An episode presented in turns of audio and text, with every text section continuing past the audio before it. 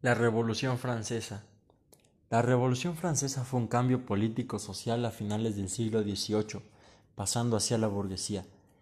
Esta época de revolución se utiliza el pensamiento ilustrado y arranca con los grandes aportes o iniciativas de filósofos como Montesquieu, Rousseau o Voltaire, los mismos que motivaron a las masas y hacían entender que el conocimiento es el arma más eficaz que se puede tener frente a una tiranía. Francia estaba dominada por Luis XVI y su esposa María Antonieta, los mismos que gozaban de lujos mientras que el país se encontraba en una crisis total, llegando así el momento perfecto para la revolución. La sociedad estaba compuesta por tres sectores sociales llamados estados. El primer estado era la iglesia. Este no pagaba impuestos, recibía diezmos, tenía en control en casamientos, nacimientos y defunciones, y sobre todo la educación estaba en sus manos. El segundo estado es la monarquía. Tampoco pagaba impuestos y los campesinos solo podían venderla a ellos. Ambos, iglesia y monarquía, sumaban un 3% de la población total. El tercer estado se conforma por la burguesía y los campesinos. Eran la parte baja de la pirámide y por ende personas sin derechos, sin lujos y obligados a realizar trabajos más difíciles.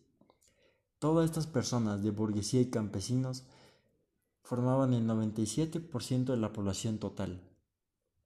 Con la crisis en aumento, el rey decidió reunir a los tres estados, creyendo que el primero y el segundo estado, es decir, iglesia y monarquía, tendrían superioridad, pero terminaría perdiendo gente, la misma que se uniría al tercer estado y para finalmente expulsar al tercer estado de la asamblea realizada. Después, el tercer estado generaría su propia asamblea, ubicando a los verdaderos representantes del pueblo a la cabeza y protegiéndolos con todo hasta llegar a la famosa toma de la Bastilla, lo que detendría el ataque de las tropas reales.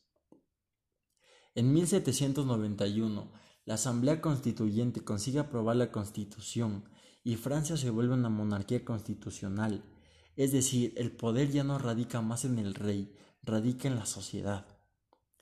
El rey Intenta escapar con su esposa María Antonieta, fracasa y se les apresa.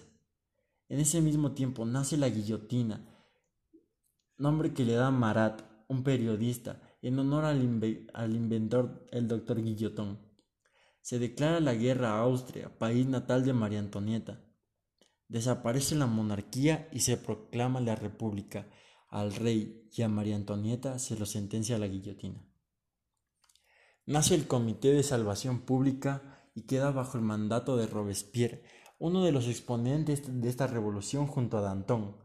El gobierno de Robespierre se denomina el reinado del terror. ¿Por qué? Porque se ven entre 10.000 a 40.000 guillotinados. Más tarde se sentenciaría, sentenciaría también a Danton por negarse a continuar con el terror. Solo existía una forma de parar a Robespierre, y era mandarlo a la guillotina. Tiempo después, Napoleón Bonaparte, en 1799, da el golpe del 18 de Brumario. Con ello logra ser el primer cónsul de la República. Con este avance, la economía, que estaba en una crisis total, mejora y aumenta el orden interno, lo que no se había visto en muchos años, para en 1804 convertirse en emperador.